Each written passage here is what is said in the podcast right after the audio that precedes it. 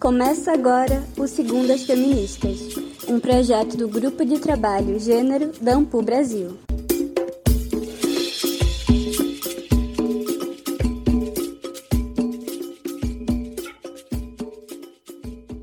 Olá a todas as pessoas que nos acompanham.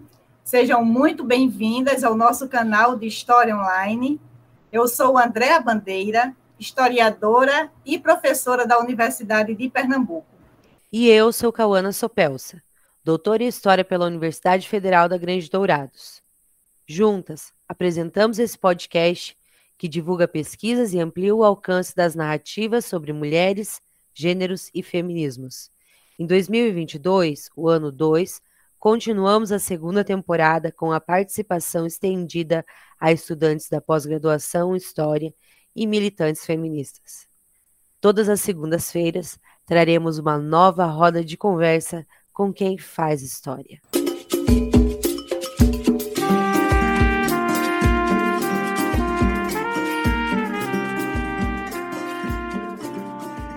A expansão e consolidação do catolicismo como religião hegemônica do Brasil não se fez somente pela imposição, mas dependeu em grande parte da atuação de mulheres negras brasileiras e africanas, na condução da religiosidade popular. Elas se organizavam, ora por meio da adesão híbrida ao catolicismo, como nas irmandades e grupos de congadas, ora por meio da manutenção da espiritualidade ancestral africana nos terreiros. Os terreiros comandados por elas se tornaram, por sua vez, um espaço de construção de redes de sociabilidade solidariedade e ajuda mútua. Neles, as mulheres negras criaram canais de comunicação política que ultrapassaram a colonização, perdurando nos dias atuais, através da atuação das mães de santo, rainhas dos festejos populares e congadeiras, benzedeiras, dentre outras formas de atuação. Nossa convidada de hoje, a pesquisadora Thais Marinho, considera essas ações coletivas específicas de mulheres negras ligadas à religiosidade popular um movimento social que está sendo nomeado lindamente por feminismos de terreiros. No segundo as feministas de hoje, vamos conversar com a Thaís sobre a importância da atuação de mulheres negras no catolicismo popular e conhecer os feminismos de terreiro praticados por elas. Thaís Marinho é pós-doutoranda em História pela Universidade Federal de Minas Gerais, doutora em Sociologia pela Universidade de Brasília, é coordenadora do programa de pós-graduação em História da Pontifícia Universidade Católica de Goiás e editora da revista Mosaico. Atua como pesquisadora do grupo de pesquisa Cultura, Memória e Desenvolvimento, é líder do grupo de pesquisa Memória Social e Subjetividade e membra cofundadora da Rede Latino-Americana e Caribenha de Pesquisas sobre Feminismos de Terreiro. Realiza pesquisas sobre economia criativa e solidária, subjetividade, multiculturalismo, relações étnico-raciais e de gênero, pós-modernidade, educação, globalização, consumo, identidade, cultura, trabalho, territorialidade, políticas públicas. É autora, dentre outros trabalhos, do livro Calunga, Os Donos da Terra, de 2019. Bom dia, Thaís. Obrigada por aceitar o nosso convite para essa conversa. Fale um pouco mais sobre você para as pessoas que nos ouvem. Bom dia, Andréia. Obrigada pelo convite. É, fico lisonjeada em estar aqui, né? Eu sou é, uma afrodescendente, goiana do pé rachado, como a gente diz por aqui, nascida e criada em Goiás, em Goiânia, nova capital do estado, desde 1930, né? É, tenho cabelos enrolados, sou bem magrinha e pequenininha, mas bem porreta também. Gosto muito de produzir conhecimento, especialmente na temática das relações étnico-raciais. Tenho três filhos lindos, Cícero, Cecília e César, e adoro animais. Nas suas pesquisas iniciais, você se dedicou ao estudo da população e da cultura calunga, um dos maiores e mais complexos quilombos do Brasil. Atualmente, você se dedica também ao estudo da atuação e do protagonismo de mulheres negras a partir de uma perspectiva decolonial. Nos conte um pouco sobre essa trajetória e o que te levou a se interessar pelos feminismos. Bom, eu trabalho né, com relações étnico-raciais desde 2004, assim, quando eu fazia especialização em, em políticas públicas na UFG, tinha acabado de sair da graduação e conheci a comunidade Calunga, que é uma comunidade remanescente de quilombos aqui de Goiás, é como turista, me apaixonei pela história, me identifiquei muito com os costumes, né? Eu própria é, é, sou de uma família de afrodescendentes que cultua o parentesco é, a nível extensivo, não só nuclear.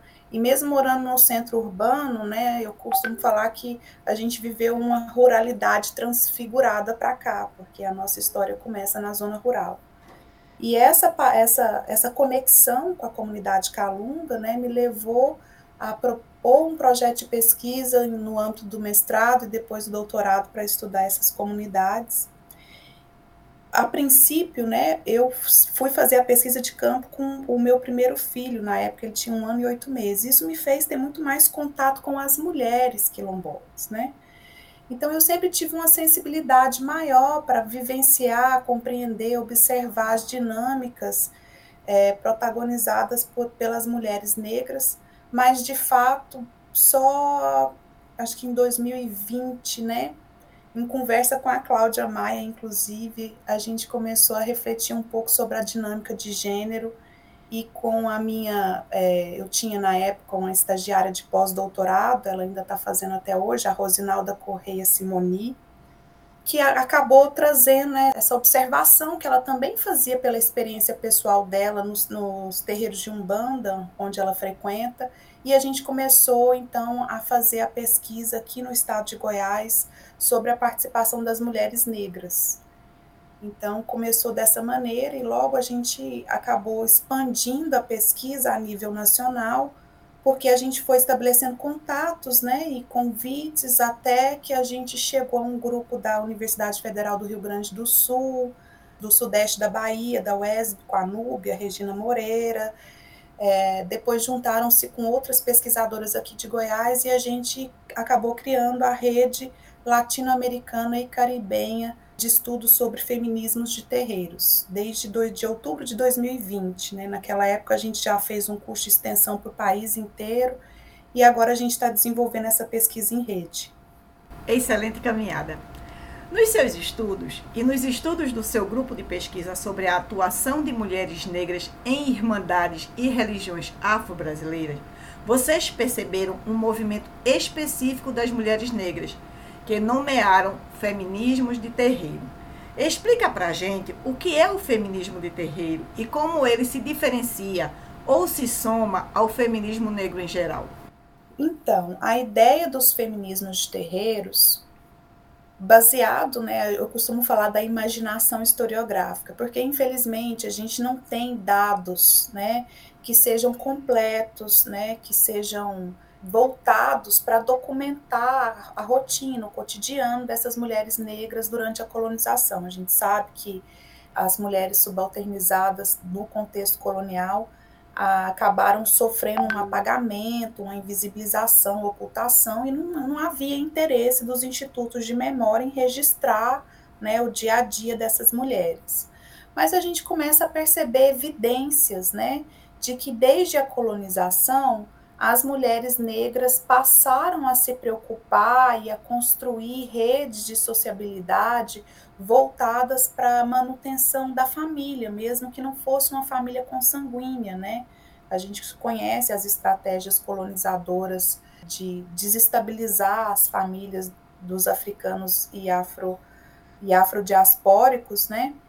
É, mas elas conseguiram, e inclusive sustentando uma certa religiosidade de matriz africana, em sua maioria de origem iorubá, um contínuo, né, que pudesse gerar uma sensação estável de família. E isso foi feito desde o princípio da colonização.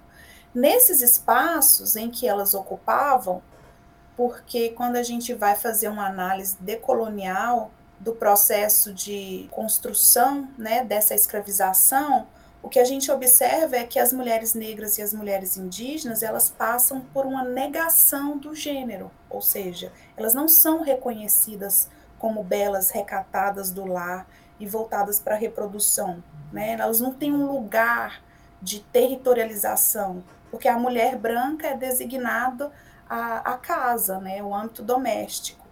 E a mulher negra, ela não tem um espaço propriamente que seja dela, porque ela tem como função o trabalho, né? É explorada a sua mão de obra, o seu corpo, inclusive para reprodução, depois para manutenção das famílias brancas, mas o espaço de territorialização das mulheres negras acaba sendo os arredores das casas, né, da casa grande, os arredores das minerações, das agriculturas, no âmbito das igrejas católicas, né, na organização das quermesses, das procissões, que são consideradas inclusive manifestações pagãs, mas elas acabam ocupando o espaço dos terreiros e mais especificamente no âmbito da reprodução das religiões de matriz africana, né, à medida que elas vão se consolidando, se constituindo, o espaço também de, de territorialização são os terreiros.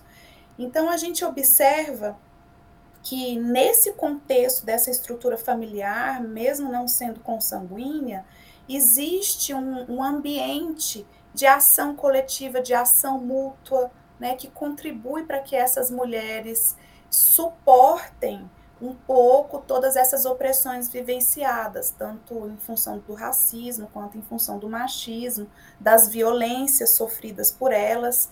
E nessa, nessas conversas, né, na beira do fogão a lenha, é, à medida que o trabalho doméstico vai sendo conduzido e executado, como a gente observa nas mulheres negras de hoje em dia, muito da militância política, né, das ações estratégicas visando retirar as mulheres dessas situações de desconforto são conduzidas nesse contexto. E aí a gente começa a pensar então que as mulheres negras já estão agindo dentro de uma concepção de movimento social, uma vez que agem mutuamente, né, em ações coletivas, com a mobilização de recursos, inclusive para providenciar as alforrias, desde a colonização. Então, o movimento feminista de primeira e segunda onda, do final do século XX e XXI, por exemplo, ele não se dá conta dessa dinâmica que vem sendo organizada e protagonizada por essas mulheres desde a própria diáspora africana. E ao avaliar esse contexto histórico de colonização aqui no centro-oeste goiano, a gente começou a fundamentar essa noção, porque ele abrange, extrapola os terreiros de matriz africana, incluindo também as mulheres que atuam dentro do afrocatolicismo, né, numa perspectiva que até então era chamada de catolicismo popular, mas que a gente prefere chamar de afrocatolicismo. Thaís, obrigada mais uma vez por ter aceito o nosso convite. É um imenso prazer ter você aqui com a gente. Já estou aprendendo um monte e agora vamos lá. No artigo Decolonialidade e Mulheres Negras em Goiás, do Afrocatolicismo aos Feminismos de Terreiros, publicado recentemente em parceria com Rosinalda Simone, vocês analisam o papel das Irmandades em Goiás na formação do que denominam afrocatolicismo, argumentando que não houve um mero sincretismo religioso, conforme concepção mais predominante, mas sim um processo de hibridização.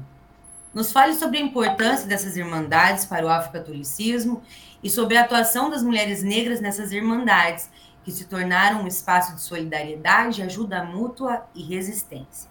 A questão das irmandades é muito interessante, porque a gente consegue constatar a existência de irmandades em praticamente todo o território nacional, mas cada espaço físico, geográfico, tem a sua própria história das irmandades. Né? No contexto aqui de Goiás, por exemplo, a gente teve uma colonização um pouco tardia, começando ali em 1722, se a gente levar em consideração apenas a atuação dos bandeirantes, né?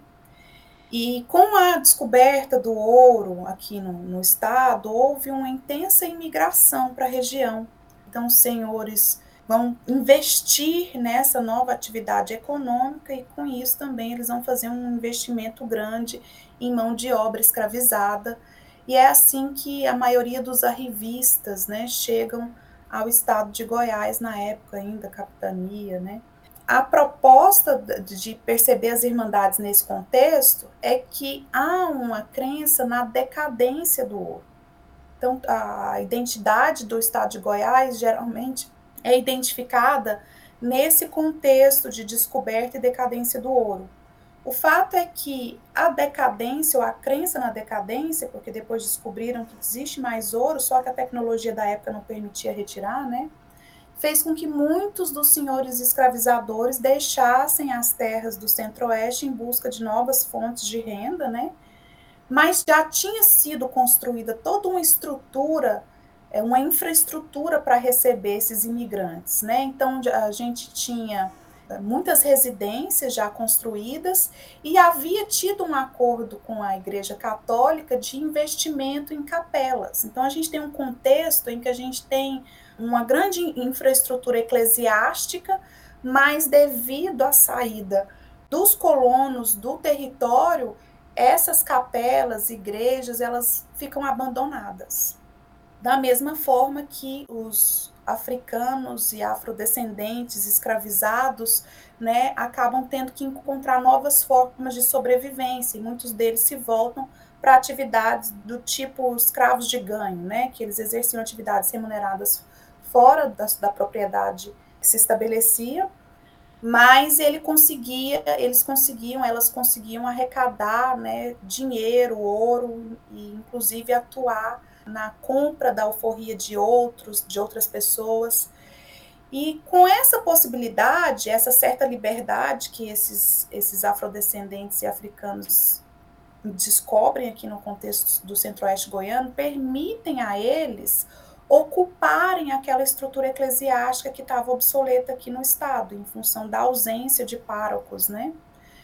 É, muitos desses afrodescendentes e, e, africanos conseguem obter a sua alforria, então a gente está lidando também com um grupo de escravizados, de escravizados, mas de pessoas livres e forras, né?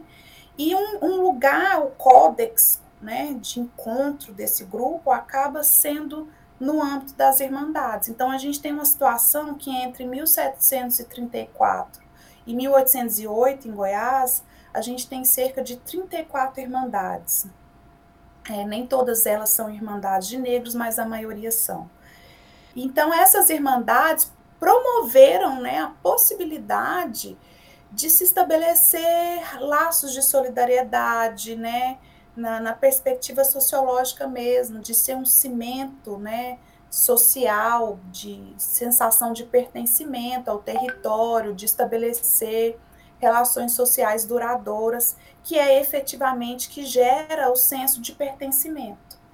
Então, a gente argumenta, eu e a Rosinalda, que embora toda a história de Goiás esteja centralizada na descoberta e decadência do ouro, existe toda uma rede né, de sociabilidade construída, especialmente pelas mulheres negras que estavam à frente dessas irmandades, que construíram e que possibilitaram o povoamento do território, uma vez que é por meio das relações estabelecidas entre elas que se cria a sensação e a noção de pertencimento, de solidariedade.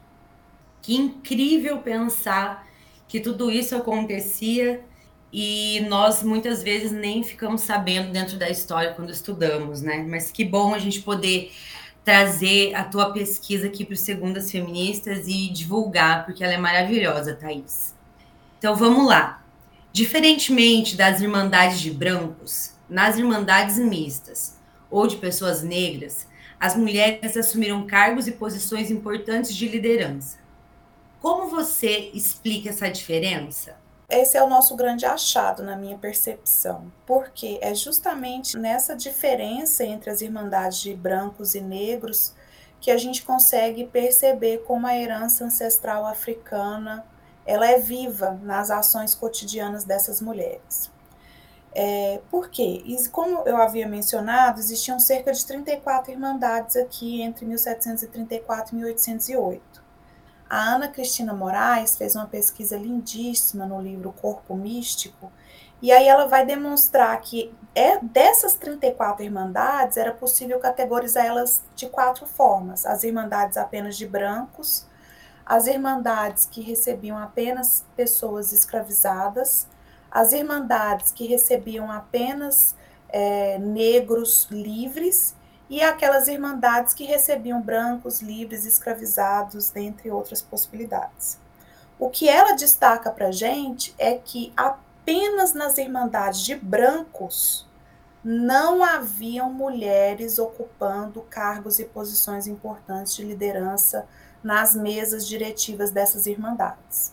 Então, as irmandades funcionam como qualquer outra é, instituição, associação, como a gente tem hoje, né? Geralmente tem, naquela época se chamava rei, juízes, tesoureiros, mas nas irmandades que tinham pessoas negras, além dos cargos masculinos, existiam as rainhas, as juízas, as rainhas de ramalhetes e algumas irmandades até criavam outros cargos que eram exclusivos às mulheres, para indicar, inclusive, a importância da participação das mulheres no âmbito dessas irmandades, o que não acontecia nas irmandades de brancos. Na nossa interpretação, a perspectiva de gênero herdada dessa matriz africana, né, passaria por aquilo que é o Eyumi Oyeron que chama de matripotência, ou seja, se utiliza de elementos para diferenciar os papéis de gêneros que não é uma, de forma hierarquizada, que não é de forma antagônica e suplementar, como na noção de gênero binário eurocentrada. Na concepção de gênero, apesar da Oyumi Oeronki afirmar que sequer o gênero era um elemento relevante para se pensar a posição das pessoas nas sociedades urbanas, o gênero ali ele não era fundamental, porque a ideia de matripotência indica que tanto homens quanto mulheres são importantes para criar vida, né? Então, embora a mulher tenha um papel mais importante, porque é ela que gera em seu ventre a nova vida que vai surgir, há a compreensão de que esse ser requereu um homem, né, na sua constituição e que talvez outros critérios, como a senioridade, que é um critério de antiguidade e experiência, seja mais relevante para identificar a posição social dos sujeitos do que o fato de ter um órgão sexual masculino ou feminino. Então, não existia na cultura iorubá uma noção de que a mulher ocupava um lugar menor, da mesma forma que não havia uma hierarquia entre público e privado, como nas sociedades ocidentais. Né? O tipo de trabalho executado no âmbito privado pelas mulheres brancas, por exemplo, no Ocidente, é extremamente desvalorizado, ao ponto de não haver remuneração para as donas de casa, né? E quando a gente volta para a atuação das mulheres negras no âmbito doméstico, como empregadas domésticas hoje em dia, por exemplo, a gente percebe como é desvalorizado esse trabalho em função da remuneração que recebe. Enquanto que as atividades que elas exercem no, no âmbito doméstico, como gerenciamento, né, controle de almoxarifado, é, aquisição de, de matérias, de recursos, planejamento, tudo isso que são atividades que às vezes a gente atribui ao CEO da empresa no âmbito público e a gente percebe que a remuneração é imensamente maior. Então, esse tipo de hierarquia entre público e privado, que valoriza o trabalho executado só no âmbito público e não no âmbito doméstico, não existia na cultura iorubá. Então, a, a, nossa interpretação é que essas mulheres negras, mesmo em diáspora, nutrem esse sentimento e essa sensação de serem seres humanos como os homens e não se furtam, não se constrangem de ocupar lugares como os de rainhas e juízas nas irmandades, como acontecia com as mulheres brancas em função né, da, da noção de gênero binário imposta sobre elas. Então, nós entendemos que o fato de existir mulheres ocupando esses cargos de posições de liderança nas irmandades é um indicativo de que a herança ancestral africana perdurou e continuou atuando na regulação das ações, da subjetividade, da sensação de ser dessas mulheres. E isso mexe com o catolicismo, porque o catolicismo é extremamente hierárquico, especialmente em relação ao gênero. Então, ao desconsiderar né, esse princípio católico de segregação feminina, especialmente na ocupação de cargos da Igreja Católica, as mulheres negras provocam uma virada no próprio catolicismo. Ah, é maravilhoso escutar essa sua pesquisa. Eu estou amando.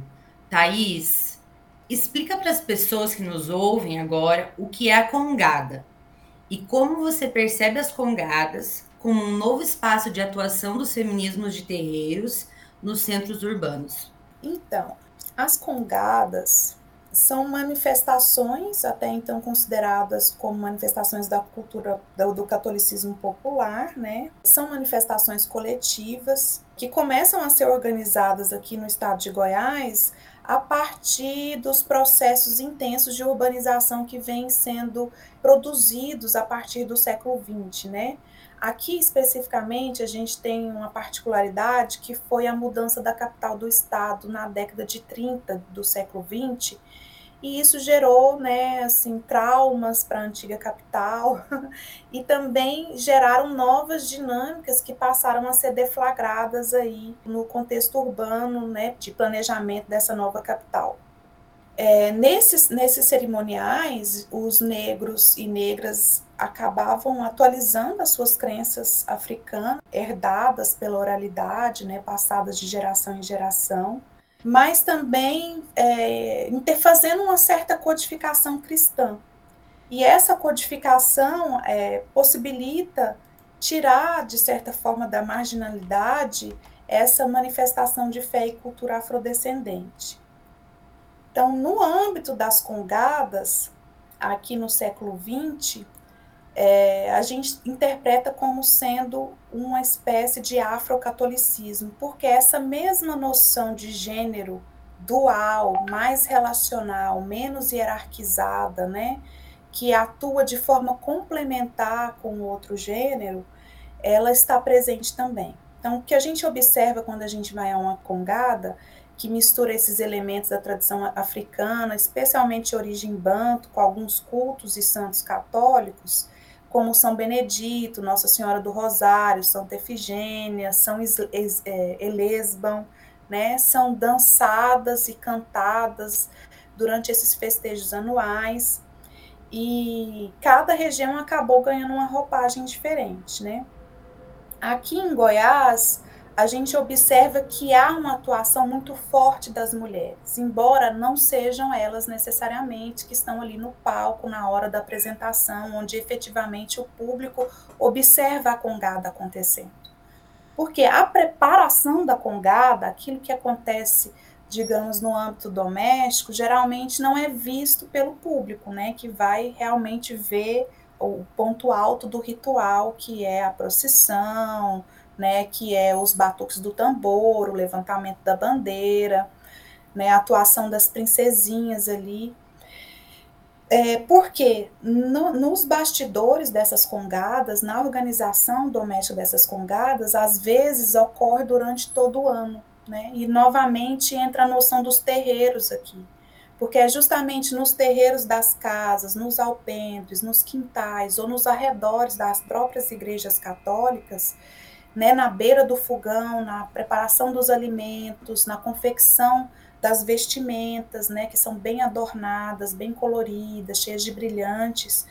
As mulheres se organizam, se reúnem, e é nesse contexto, né, que elas vão novamente, como a gente imagina que as suas ancestrais fizeram, falar um pouco das opressões, dos constrangimentos, das violências vividas, e nesse contexto de organização das congadas, o sentimento novamente de nutrir a herança africana, né, de nutrir uma religiosidade híbrida afrocatólica, ela é sustentada, mas também é onde ocorre a militância política.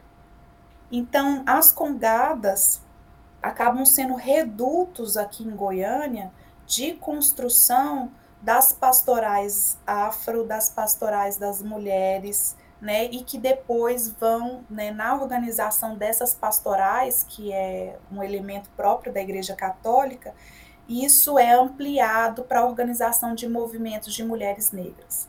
Então, aqui em Goiânia, por exemplo, a gente tem o caso da Maria de Lourdes Souza, né, que nasceu em 1943. Ela foi a primeira é, bandeirinha da Congada Cor-de-Rosa e depois se tornou fundadora e participante da Congada de 13 de Maio, que foi criada em 1971. Ela é uma mulher negra, é também um bandista, né? E é com frequência lembrada aqui em Goiânia pela sua atuação em militância política, né? A Congada 13 de Maio, hoje em dia, é comandada pela filha da Maria de Lourdes, que também foi uma das fundadoras, a Valéria. E essas mulheres depois se uniram também para organizar o coletivo de mulheres negras Malunga. É a articulação que elas fizeram no âmbito das pastorais, dessas SEBs, né, das comunidades eclesiais de base, também fundamentaram a organização do Grupo de Mulheres Negras Malunga, que é extremamente atuante hoje em dia, atua dentro dessa perspectiva do feminismo negro, né, que surge a partir do movimento negro, não necessariamente a partir do feminismo, porque a demanda das mulheres negras e brancas era muito distinta nesse contexto. E aí a atuação dessas mulheres nos centros urbanos aqui de Goiânia, a partir das congadas, possibilitou essa articulação e a junção de mulheres para além do catolicismo, né, que passam então a se organizar e a conduzir as suas demandas de forma politizada e organizada aqui no século XX. Para finalizar, Thaís, gostaria de te colocar uma questão que não é atual no Brasil, mas que nos últimos anos ganhou novos e preocupantes contornos: o preconceito e a violência contra as religiões de matrizes africanas e suas lideranças, especialmente as mulheres. Como você tem percebido essa questão? Na tua perspectiva, o feminismo de terreiro pode ser uma das formas de enfrentamento a essas novas investidas da violência colonial? Com certeza. A gente acredita, e essa é uma das grandes motivações da nossa investida nessa pesquisa, é de que a grande estratégia colonial era de desagregar, separar, né? Então as mulheres negras têm uma dificuldade, nós mulheres negras temos uma dificuldade, né, de nos percebermos como uma comunidade, como um grupo, é, especialmente as mulheres do candomblé, filhas de santos, né, vêm com muita desconfiança as mulheres negras que atuam no âmbito do catolicismo. E a nossa intenção em é, formular esse conceito a partir das observações que a gente fez, dos dados que a gente coletou, era justamente criar um espaço onde a gente pudesse se reconhecer uma na outra, mesmo tendo crenças distintas, né? mesmo seguindo perspectivas de crenças que nem sempre coadunam uma com a outra. A ideia de perceber as mulheres negras como feministas de terreiro, seja no âmbito do candomblé, da umbanda, do catolicismo, é perceber que há uma herança ancestral africana que, né, que perdura no tempo e no espaço e que orienta as ações, a subjetividade, a forma de ver o mundo dessas mulheres e que poderia se tornar o fundamento de uma construção coletiva, né, em prol das demandas contra a violência, contra as intolerâncias religiosas. A gente sabe que os índices de feminicídio contra mulheres negras aumenta enquanto há uma pequena redução dos feminicídios contra mulheres brancas, né? E esse fato se dá em função dessa violência colonizadora, né, que desumaniza as mulheres subalternas, que torna impossível perspectivar as mulheres negras como mulheres, né, como portadoras de uma subjetividade e de uma herança cultural muito rica e que contribui cotidianamente para a construção desse país. porque as mulheres negras são a, são a viga mestra das suas famílias, né? São as chefes de família, são elas que dão uma lógica coerente e um rumo para as próximas gerações, e isso tudo é feito com base nessa herança africana, de matriz africana, né, que possibilita que ela se perspective como um sujeito histórico. Tá maravilhoso, mas a gente tem um tempo e precisamos então fazer o fechamento, Thaís. Mais uma vez, muito obrigada por nos falar mais sobre essa cultura calunga, sobre a cultura iorubá, sobre esse feminismo, esses feminismos de terreiros e obrigada por trazer esses conceitos novos, ou pelo menos é, revistos, revisitados, né? Como o do afrocatolicismo, que são tão interessantes para a gente conseguir ter uma perspectiva histórica melhor. Obrigada, muito, muito obrigada, Thaís. Você é maravilhosa e a tua contribuição histórica é incrível. Obrigada, Cauana. Eu fiquei muito feliz também de poder dividir um pouco dessa pesquisa com vocês. A gente continua avançando, né? Como eu falei, a gente está desenvolvendo agora uma pesquisa em rede, envolvendo toda a América Latina, com pesquisadoras fora do Brasil, dentro do Brasil, visando perceber como esse conceito feminismo de terreiros pode ser usado pra, também para entender as dinâmicas das mulheres é, em todo o contexto brasileiro e fora do Brasil, na América Latina e Caribe como um todo. Para conhecer mais o trabalho de Thaís Marinho, sugerimos a leitura do já citado artigo Decolonialidade e Mulheres Negras em Goiás, do afrocatolicismo aos feminismos de terreiros, publicado online na revista Numen, em 2021. Obrigada, Thaís, e a todos que nos acompanharam neste episódio. Esperamos você na semana que vem com mais conhecimento produzido pelo podcast mais feminista da história, o Segundas Feministas. Até lá!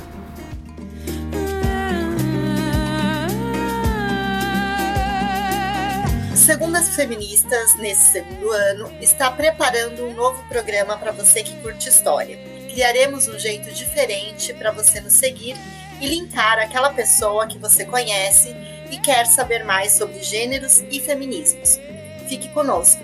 Juntas, juntos e juntes somos mais fortes.